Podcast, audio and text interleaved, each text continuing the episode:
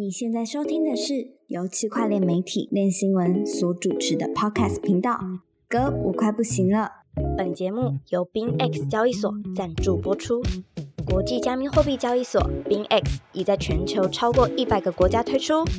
拥有超过五百万名用户，全台交易量第一，提供现货、衍生品、跟单及网格交易。现在加入 BinX，立即享有最高五千美元的新手福利。嗨，欢迎收听这一集的《购物快不行了》，我是韦德。我是 Jim，我是 Perry，呃，我们这一周当然就是也是要来聊新闻时事啊。没错，最近好像其实都是我自己觉得是我我比较有感，就是监管方面的消息吧。嗯，当然有很多那种垃圾杂币在乱涨，对不对？没有啦，是色杂币，没有，就事情就是这样子啊，就是哦，好，那个这个，嗯，那我们现在聊聊有没有什么比较可大可小的新闻，然后是这一周觉得比较有趣的，是要先讲 Perry 吗？好，我先，嗯，就是我看到那个台湾要开始监管，就是公务人员的通虚拟通货所得申报相关的事情。哦，对对对，嗯，对啊，但应该是就是台湾法务部的廉政署，就是有那种，就是有说，呃，因为这个虚拟台湾叫虚拟通货嘛，嗯，它是一个有价资产，所以呢，根据这个公职人员财产申报法，就是你应该也要去申报这个有价资产这样子。来的比想象中的还快啊。呃，对啊，可是这个其实早就，比如说在美国，就早就早就有了。就是如果你是，就他们本来就是你要你要去做申报，甚至呃有的规则是说，嗯，如果你是跟制定加密监管相关部门的这些公务人员的话，你是不应该要持有这个。哦，不能持有吗？对啊，他觉得你不应该要持有啊，就就是台湾没有这个限制吧？道德，对啊，目前是没有，因为这个这个法令还没有还没有嗯修法成立通过，但是基本上法务部自己都这样讲了，就表示这个事情应该会推进的蛮快的，这样。你看那个相关的监管或是主管机构等等的，都还没有制哦定好，对啊，收税第一个先来到。对啊，对啊，这个，嗯，我想，我想应该币圈台湾币圈很多也是公务人员啊，就是他们自己也会要开始注意这件事情嘛，不能说你不不能说你没有持，不能不是说就不是说你不能持有，而是如果你有持有的话，你要自己主动申报一下，这样。他们会想到想到一个完美的解决方案。有逃掉的解决方案吗？对啊，哦应该是吧？转到那个亲戚或是对啊，哦钱包对里面，帮女儿开户之类的。哦 就因为看起来，就是因为这个法务啊、法务部长他也有说，就是这个虚拟通货基本上金额就是追查不易嘛，因为嗯，嗯除非你的地址就就是有被 KYC，或者是你放在中心化交易所里面，不然的话，公务人员有虚拟货币，其实你可能不好查到。譬如说你是一个啊、炒 NFT 的，那你都在这个 MetaMask 里面，你可能就比较不容易会有这个东西。就是没有实名啊。对，可是如果你有把钱打到你的中心化交易所里面，这些交易所都有做 KYC 嘛，所以应该就是会留下你的这个数位资产的足迹啦。所以肯肯定是只要是业者跟政府配合的话，他一定可以查到你曾经有过，或者你正在持有这样。但是最高也是罚这个四百万而已啊！我相信很多这个 币圈大佬应该就哦四百万很少啊，这样子，台币四百万啊。对，那俊哥呢？这礼拜看到就是 BUSD 嘛，然后 Blur 空投，然后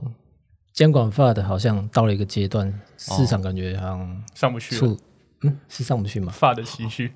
哦，对对对，对啊。发的情绪上不去，然后市场感觉触底开始有点上涨嘛。好像是诶、我也觉得就是这种监管的恐慌，就是嗯，币圈仔就是觉得好像一开始会收一下，可是发现说，哎、这个东西也没那么快，好像也没那么严重，然后又开始又开始就是币又开始继续炒了。把钱投进去，对啊，监管脚步应该确实就是这样子啊，他会有一些执法行动，但是这个看起来进展就是不会这么快。他不能打一个连续剧，连续连续剧，连续剧，连续剧，对，对啊，没有那么扯，就是还是真的要很大 drama，还是要靠像 FTX 这种等级的 业者自己跑路，就是倒掉这样，比较有这个连连接性啦。就政府还是按部就班的一步一步去跑嘛。对，但但是我自己觉得，嗯，就是最近，哎，不管是 SEC 或者是这个拜登政府，就美国白宫都有在讨论说，他们不要让这个加密货币沾染风险嘛。然后嗯 SEC 今年的规划就是要限制更多，就是关于这个经纪商还有投资顾问受就是已注册的投资顾问，他们都要做更好的审核跟风险评估跟这个揭露，才能够保护投资者。那这样的事情到底有多大的扩大？包含今天是二月十六号，然后我们有写一个是说，就是 SEC 要呃限缩这个托管托管商的资格。就是你如果是投资顾问的话，你把这些客户的数位资产放的地方，这些托管商都是要合格的托管商，所以它嗯可能是一个银行或者是一个合格的这个经纪经纪商，他才可以去当这个托管人。那所以就有一些业者就开始担心说，那他们可能不是美国合格合规的托管，托管机构，对啊，那那会不会影响到啊？叭叭叭，但这他们的个就不知道服务。就不能继续继续经营的。对，但是 Coinbase 有跳出来说，哦，我们是合格的啦，对，第一时间就讲了。没问题。SEC E 查这个是感觉比较合理的，感觉近期来说，哦，就嗯，怎么说？你你嗯，为什么你觉得这个反而比较合理呢？嗯，我觉得你抄掉 Kraken 的 staking 的质押服务不太合理啊。哦然哦，后 BUSD 也不太合理，因为 Circle 你没有写嘛，它嗯对它它也在别的链发行了不不呃很多不同的区块链发行的 USDC，那为什么只有 BUS BUSD 被抄呢？对，这个我们等下会好好的聊聊。没错。那我们就直接进入本周最大的这个重点重头戏好了，就是关于这个 BUSD BUSD 的话题。对，嗯，BUSD 它就是它是有一个美国的公司 Paxos 发行的嘛，对，然后反正它是受到这个美国纽约的金融服务金融服务局。对去去监管。那嗯，可是最近就是首先是一开始有很多传闻，第一个是说 Paxos 被 SEC 告了，说嗯你的这个稳定币是有可能是证券。那这个东西目前 SEC 还没有就是正式的让我们看到整个文件，这样还不清楚他指控说他是证券的理由到底是什么。对，那再来就是现在比较明确的事情是说，呃，这个纽约金融服务局已经勒令，就是 Paxos 说你不能再增发 BUSD 了，因为你没有做好监督你的客户的状况。嗯那一开始大家觉得莫名其妙啊，就是你说不能再用 BUSD 是怎么回事？结果这个纽约金融服务局就说，因为呢，你没有呃去看好币安，我这整整体来说，它只有授权说你这个 BUSD 是可以发行在这个以太坊上面，可是对币安呢，它自己又做了一个打包资产。这个什么是打包资产呢、就是我会把，因为其实 Paxos 只有被授权在以太坊上面发行嘛，但其实如果我想要让 BUSD 这个币的生态系更多人更大化，那势必要跨到其他链上。嗯哼，所以必然就会把这个 BUSD 进行打包，就是可能我我有一定量一千万颗在以太坊上，嗯，以太坊上的 BUSD，我可能就把它锁定住，嗯。然后在其他链上去发行同样数量的 BUSD，、就我可能在自己的 BNB 链上也发行一千万颗，哦，对，这样我就可以确保说，哎、其实我是真的有这一千万颗 BUSD，嗯。然后从以太坊上这样映射过来，嗯哼，对，简单来说就是币安自己帮这个以太坊的 BUSD 做了一个，它就像是一个跨链桥一样，对。然后它让这个。嗯，可能是以太呃，可能是 BNB Chain 或者是其他的链上也有 BS 呃 BUSD 这个资产可以被流通，对。这样。但这件事情就是让纽约的监管单位觉得说，你这个 Paxos 都没有管好币安这件事情，我根本就没有授权，为什么他会跑到上面？对于是就勒令说你不能再做了。觉得 Paxos 太超过了，嗯因为其实币安发行在六七个链上，嗯，超级多的，对啊，根本就没有被允许。对。可是这个事情就是我们有写的一个文章，就是啊、呃觉得蛮神奇的，因为呢，这个嗯，如果你说币安去实就是私发这个未授权的打包的这个代币，也就是什么 Binance Pack 的 Binance Pack BUSD BUSD，对，那这样的话，其实 USDC 跟 USDT 它都有这个币安自己打包的版本，对。而且看起来我们从 Circle 的官网上，还有 Tether 的官网上面都没有看到他们有支援 BNB Chain，对，也就是说这些都是未授权的。那问题来了，就是因为 Circle 也是受到这个纽约金融服务局的监管，但是他却没有去管说这个呃 B B S B 呃 B M B Chain 版本的 USDC 为什么还是可以做啊的这样的事情。对，为什么可以有 USDC 流通在币安链上？对，但我后来就是问了一圈，好像有得到一个结果，就是跟我自己猜测的也差不多，就是因为这个，嗯，币安是这个 Paxos 的直接客户，嗯，然后就是有这个发行了 BUSD 嘛，哦可，经过 Paxos 授权嘛？对啊，然后可是可是就是 Circle 跟这个币安它不是直接客户，就是 USDC 本来就有他自己非常多的管道发行，那这个、这个状况等于是必然自己拿擅自对拿这个拿这个币去做了一个映射版本，所以可能因为没有这一层的关系，然后就是这个监管单位没有没有直接去找找 Circle 的麻烦啊。哦，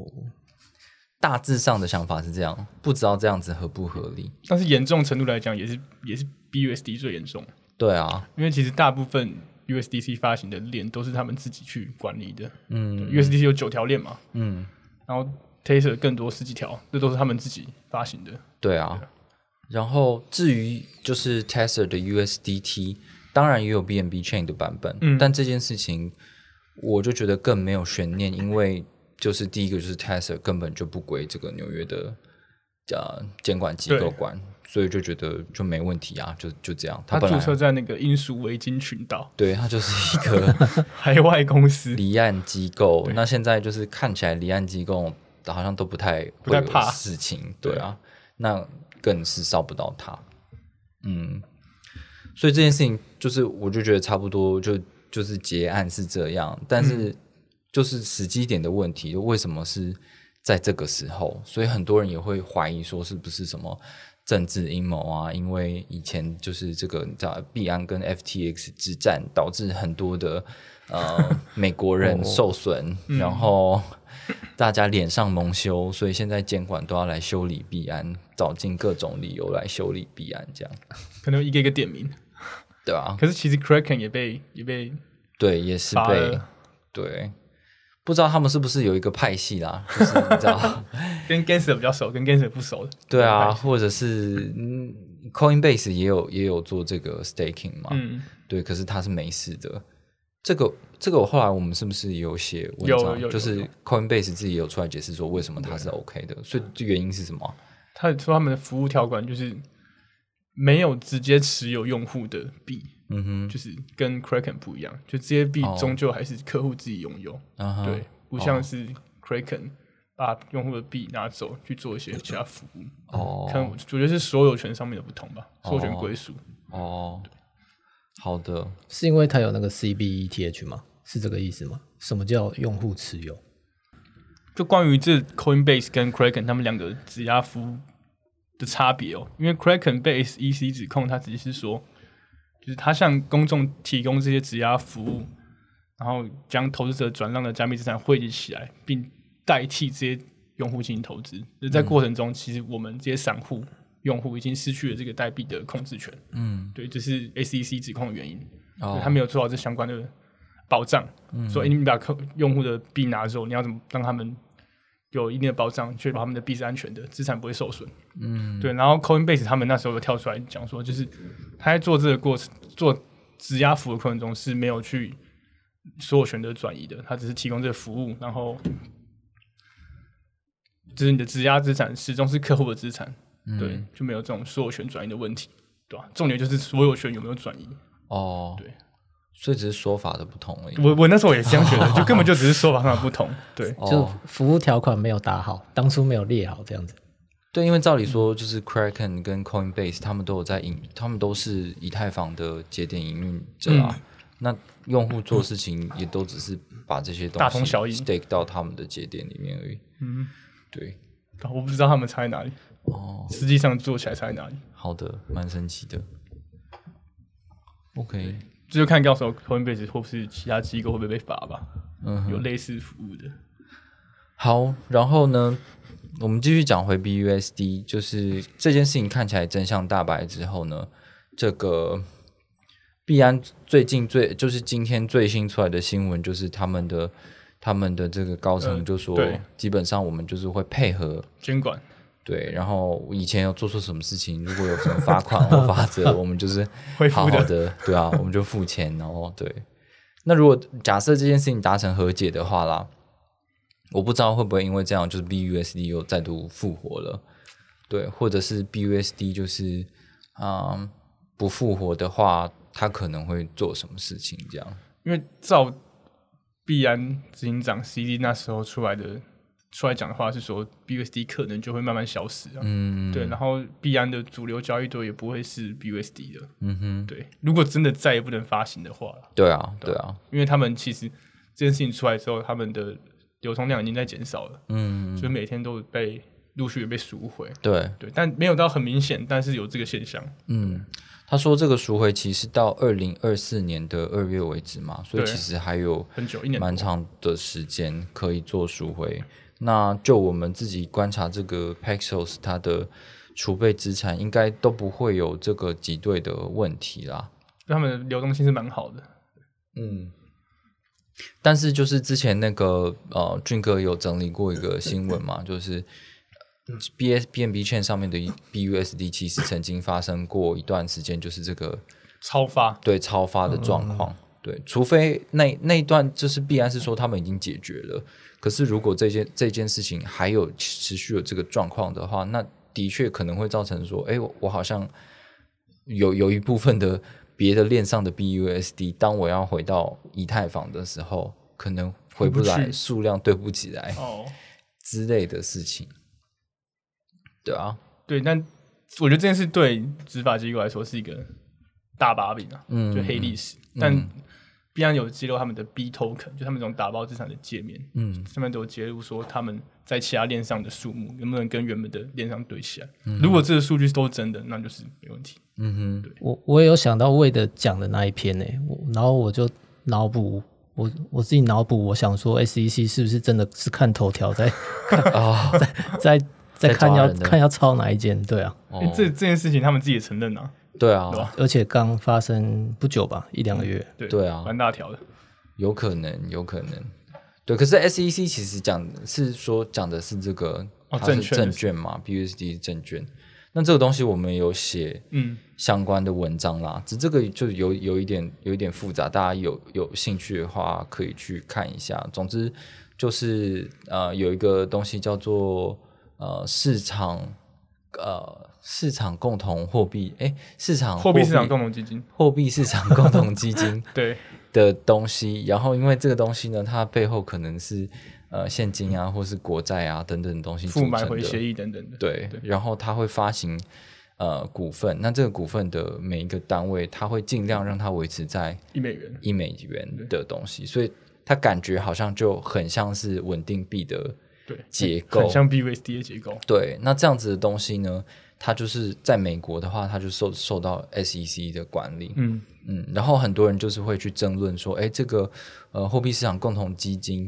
它它是可能是会有这个利率的啊，可是呃这个稳定币并没有给持有的人有什么利率，那怎么会是一样的东西呢？怎么会是证券呢？对，但是基本上按照证券的定义是，你你不需要，你不一定是需要有这个给到利率，它才它才会构成证券的。嗯有证券的规范，在美国是非常非常广泛，基本上只要 SEC 愿意，它都有可能把你的东西 定义成证券。可怕。对，所以很多人都会弄那个豪威测试，对对，但其实不止这个这个东西可以判断是不是正确。对啊，毕竟就是其实，在币圈的人，尤其是在亚洲市场的人，都不是多数都不是法律专家，可是可能在我们认识这个圈子的过程中，就是因为 ICU 的关系，然后大家都会去讨论说 Howey test 啊这样子。可是 Howey test 它是过去的案例里面去讨论说一个一一个东一个产品构不构成投资契约的这件事情。那但是投资契约其实只是证券定义里面的一种而已，其实证券超大的。那对啊，所以大家就会常常拿 Howey test 的那个呃四四个标准去评断，然后就觉得不可能啊，稳定币不可能。但哪里哪里符合啊？对，但事实上它就是有可能这样。这个我们也很困惑啊。没错，大家有兴趣的话也可以去看一下，然后我们会就是把它附在我们的这个 podcast 的文章链接里面。好的，那对，那关于这件事情呢，也是一度让这个 BNB 的币价就是下跌了，最高到十个 percent。当初在写这个新闻的时候呢，我也是觉得果断开空，就觉得 这个新闻肯定有得炒，可以再搞一下。绝对会跌，对，然后就是我开心了一两天之后呢，就发现哇，这个不知道怎么拉回来啊，拉很多啊。没错，这个事情解决的真快，真不愧是世界第一霸主，这个市场的都是由他在控制的。他从三百一十几跌到两百九，对啊，你怎么会想说要去开空这个 BNB 呢然？后现在是三百二十几，没错，我直接又涨回来，涨得比原本更高。没错，这个仓位直接被没收。而且没收的前一前一天晚上，这个俊哥还写了一个不知道哪里来的这个风投机构的文章，说什么现在就是 BNB 的低点，然后还很担心说：“哎、这个俊哥你写这个东西，我这我这个仓位应该要怎么办啊是叫关仓啊，？”没想到隔天早上起来就发现这个仓位已经不在那个列表上有人帮你关掉了已。经帮我自动关掉了。是在碧安开的吗？对啊，哇哦，必安又赢了，必安又赢了，感谢！不要不要不要违抗这个最大的市场。对，要顺应潮流。没错。好了，那就是因为这样的事情啊，然后大家就会有一些恐慌，所以其实这个赵长鹏也有透过这个 Twitter 的 AMA 来去做一些解释啊。那俊哥就是很猛的把这个这个 Twitter Space 的内容给听完了，然后还写了里面的这个 AMA 的内容。嗯你觉得他有什么重点吗？对这件事情的回应？嗯，我们今天录的 podcast 突然说要录，然后我就想说，哎，那我来讲这 AMA，，但结果回头再来看，发现好像用户问了蛮多垃圾问题。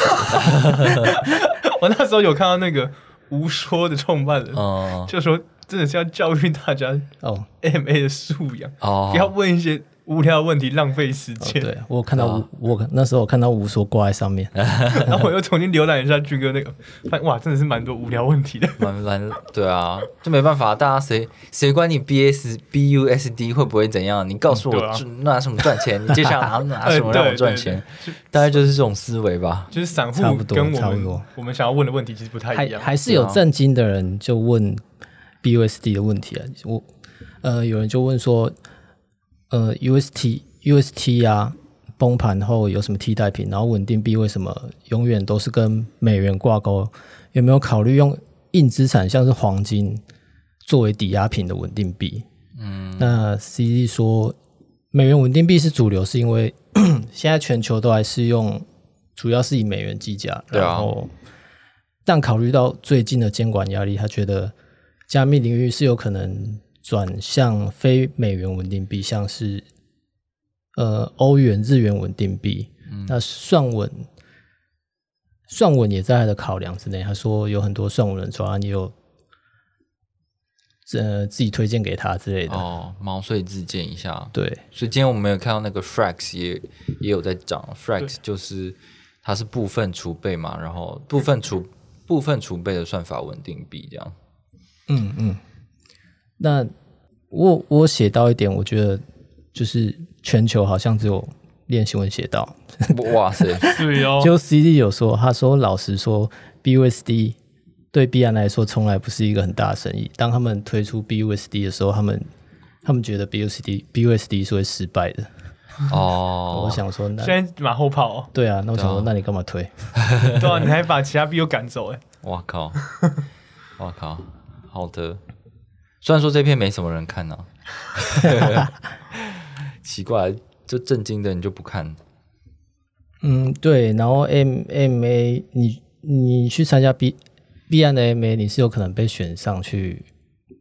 去发问的，然后你就是要准备好用英文发用英文发言，然后你不用去问不用去问 C 说，哎、哪时候 I E O 之类的，然后你也不需要问他说你对某某某 B 或专案有什么看法，哦这些都是他不会去回答的问题。嗯嗯嗯，还打哈哈带过吗？你就马虎你，对啊，哦。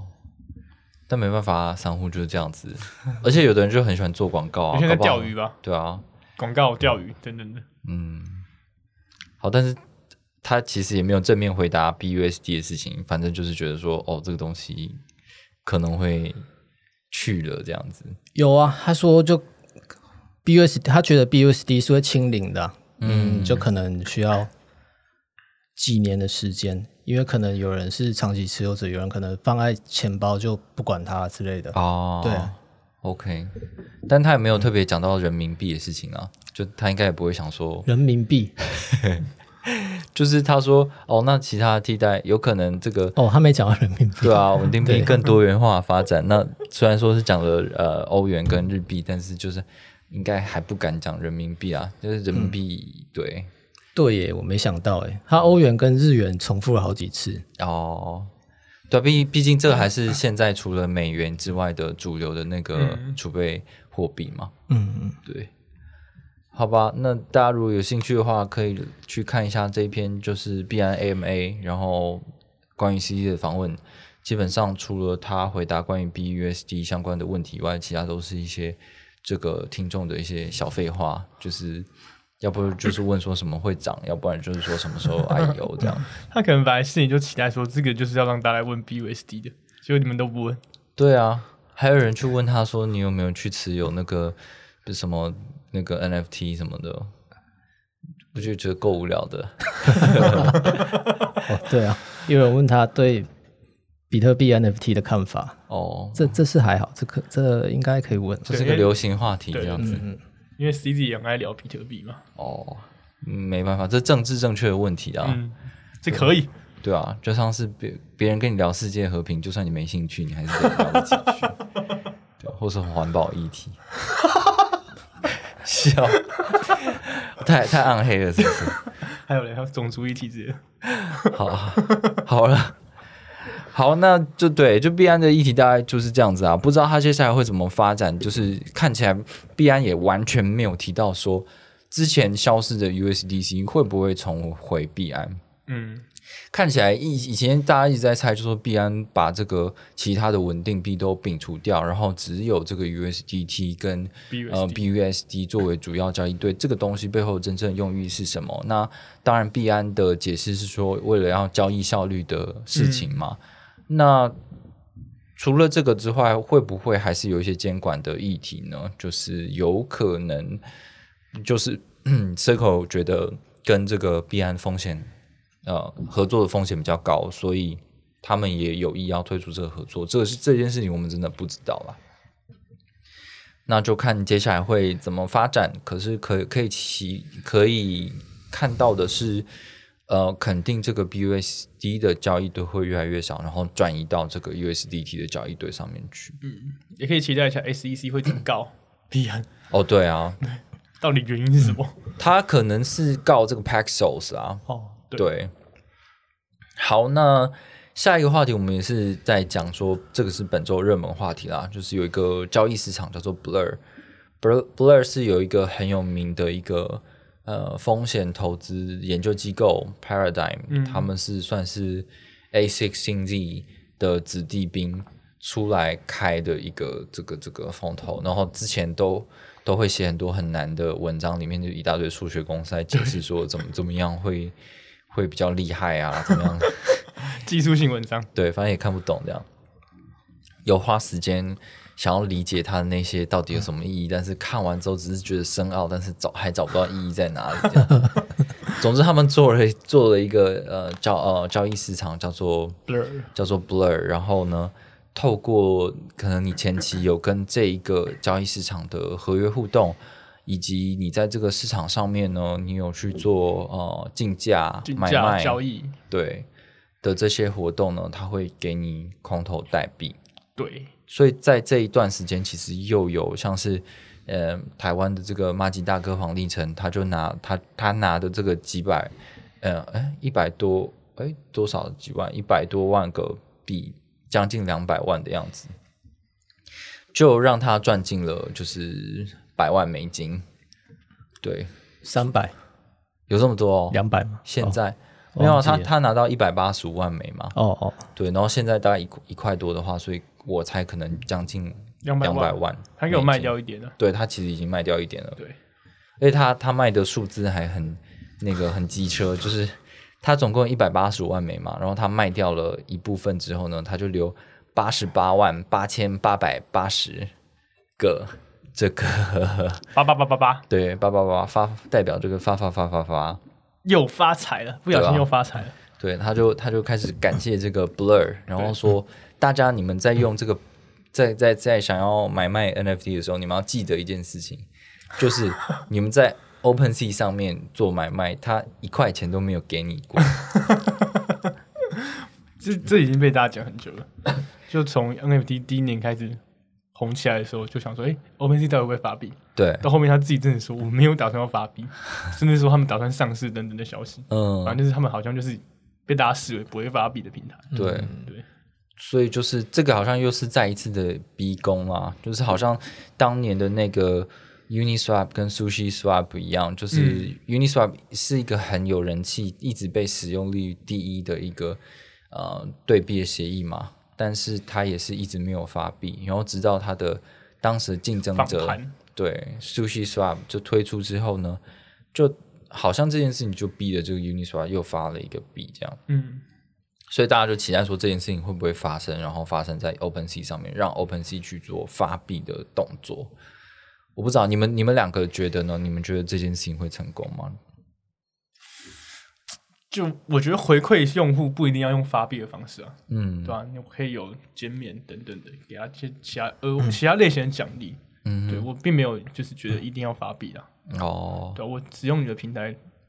最主要还是你的平台好用，嗯我需要你的服务才去用嘛，对吧、俊哥呢？我觉得有可能发币啊，但他只能只他只能发自己代币吧，因为他如果用 FTT 这样的形式去发，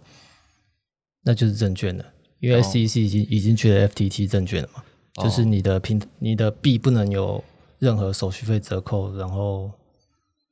之类的。哦，对啊，我记得对啊，F FTT 已经被 SEC 说是证券了啊。嗯，对，对啊，那证券代币的话，现在反正就是一个，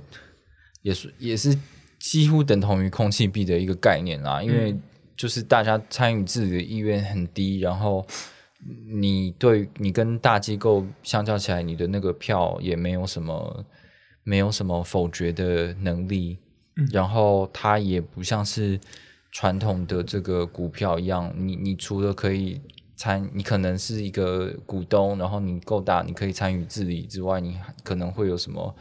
呃分股啊、分红啊、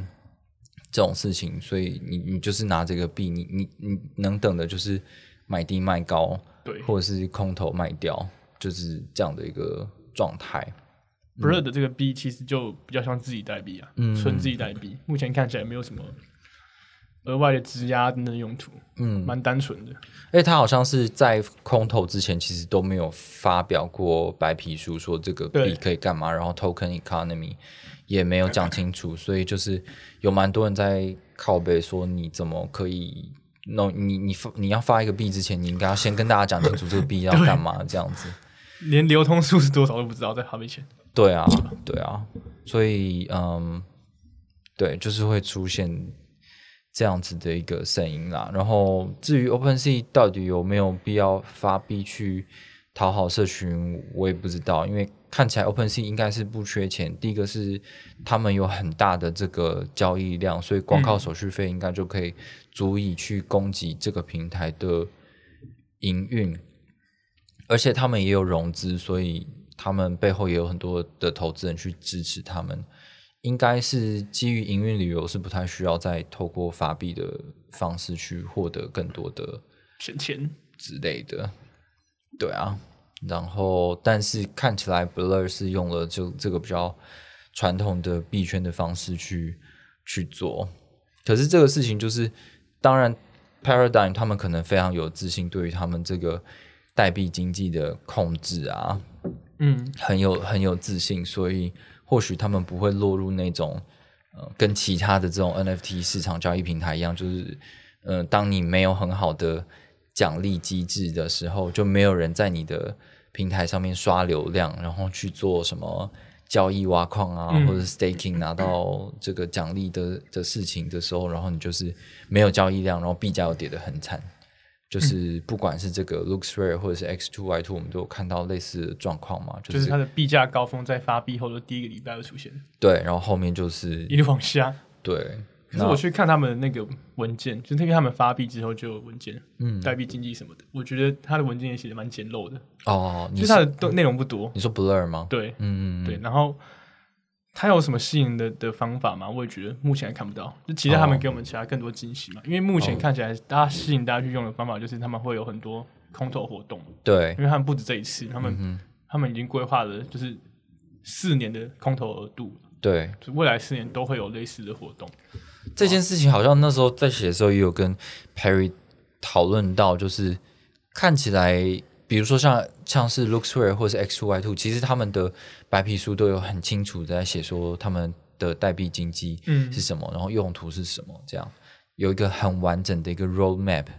然后，但是 Blur 好像回到了这个就是 NFT 的某一种经典时刻的玩法，就是我让你有期待，你其实完 不完全知道这些东我空投的规则是什么。那所以你可能就是会为了这个未知的东西，然后不断的去去上上面去刷交易啊，反正我就先刷再说，我就是要撸空投。对他们现在空投第二季已经开始，他们有有在官网上写，他们没有还没有公布说到底规则是什么，但是我们可以透过交易啊、挂单啊等等方式去累积你的忠诚度等等的，嗯对。以期获得更高奖励。就这样，然后就就就有超多对第二季空头分析的，对。对啊。我他根本就是没讲几句话，然后结果分析完可以一一大片，又不懂。对啊，但就是有人有人去分析他那个公式嘛，就是说他好像有出一个公式，哦，然后你是做竞价，或者是你是做什么买卖的行为的话，可以拿比较多分，对对对之类的。可是他也没有说按照这样子的一个结果，你实际你可以拿到赔几克了多少？对啊，还是不知道，嗯嗯，看起来这也是一招啦，就是让大家有想象空间。没错。那就就功能面来说呢，你们对这个 Blur 的功能观察，觉得它有什么真的是异于常人之处吗？因为除了经济利益以外，另外一个嗯就是产品真的够好用吗？我觉得是够好用啦，就有用过 LooksRare、X2 Y2、OpenSea 跟 Blur 都。之后，我还是觉得 Blur 是最好用的。哦，就是我因为我不很不喜欢 OpenSea，我不知道为什么，我觉得用起来很卡。嗯哼。我觉得它它比较吃记忆体嘛，我不知道，但我觉得它卡卡的。但哦。Blur 就是它后面的简单，哦，然后使用起来比较顺畅，嗯哼，然后很多很多使用者体验是很人性化，都我觉得是特别设计过的，是好用的。但我不会说它比 X to Y to 或者 LooksRare 厉害到哪去，但我觉得它就是比较好用。有什么具体的案例？你觉得它就是有一个最特别的功能，是让你觉得很好用的吗？嗯，我写了一一篇呢，就是我那时候顺便介绍顺便广告一下，这篇叫什么名字？就是 Blur 使用介绍，哦，对我有介绍出来他们的功能，我觉得那些功能是很好用的。对，嗯，基本上它就是跟所有的新兴的这个 NFT 市场一样，就是该有的都有，就是你可以制定版税啊，你可以批次买卖啊，然后有更多的分析的工具啊，我猜大概就是这样子吧。而且我觉得他就是，嗯，透过质押奖励或是交易挖矿这种东西，可能会对我有一种产生那种排斥感吧，哦，对吧、就是我这种很投机的行为就哦，可能会就比如说你是一个圣洁的 NFT，我就是真心要来炒 NFT 的，想来赔钱的，我不是来撸币的，对我今天就是真心的想来这边买低卖高，或者是买高归零的这个 NFT 仔，你不要给我弄什么质押或者是交易易挖矿，哦，莫名其妙，什么东西？就玷污了我的圣洁的 NFT 买卖行为。我不是我不是币圈仔，你不要把我融入在一起。他就提供了这样的一个感觉，嗯，有可能有，对对啊。至少他现在没有这莫名其妙的没奇怪的花，错就是你要送我币没关系，但是你不要让我觉得说我现在的每一步我都是对我你给我之后，我要把它压回你的平台，没错，你没有在搞这种东西。搞。不好下一拜出现了，然后下一拜就他可就来骂他，也是啊，通常就是你发币了之后，你为了要控管你的流通量，对对对对。必必须要找一个机制，就是做 staking 啊，还就是回到回到原本那条路了，对啊？，staking，然后做那个 VE token 这样子，对对，挖矿奖励，对，好，那 Blur 其实除了刚刚讲的这些之外呢，它还有一个特殊的功能的改进吧，是跟版税相关的。这个可能也是它跟呃 OpenSea 就很不一样的地方。对，就是在在半年前吧，很多从 X two Y two 这市场开始推出零版税嘛，就有很多各个交易市场的版税之乱，就是纷纷推出什么零版税啊，或是可调整版税等等的机制。对，然后在 Blur 发币，然后大家关注度在他身上的时候，他就突然更新他们版税政策，嗯哼，就是他们其实也是可以零版税原本，然后可以自己设定我要给多少版税。哦，对，就是如果如果这个 NFT 的版税是十趴，我可以设置我要给他零趴、五趴、十趴，完整给等等的。对，那他今天更新完之后，就是他最少最少还是要给到零点五帕，哦。就，是他们可能嗯，对创作者一个基本尊重，对对对，基本尊重就还是要给，嗯就都不能不给。对。然后就有就有就是列出了就是呃当权当前这些 NFT 创作者可以选择版税的方式，因为其实、好，我今天要在 Blur 上面收取完整版税，我就可能不能去 OpenSea 上做。嗯哼，我这样在 OpenSea 上收完完整版税的话，在 Blur 上面就也只能收零点五帕等等的，就平台之间会有平平台之间的限制，哦，他们可能会用一些城市码的方式去阻挠彼此的生意。嗯哼，对，大概就是这样，所以他就有有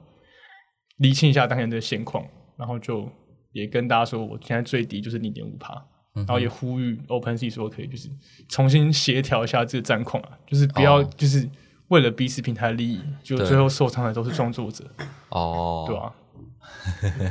对啊、就这这个蛮有趣的，就是因为这个呃，Perry 在写这个东西的时候，也有说哦，他好像这个完全没有把其他的平台放在眼里，就是他只有校正 OpenSea 对对对，他的对话内容就是在对 OpenSea 喊话，对。对，他完全不屑其他平台。可是其实我就觉得 Blur 他现在可以觉得他自己跟呃 OpenSea 地位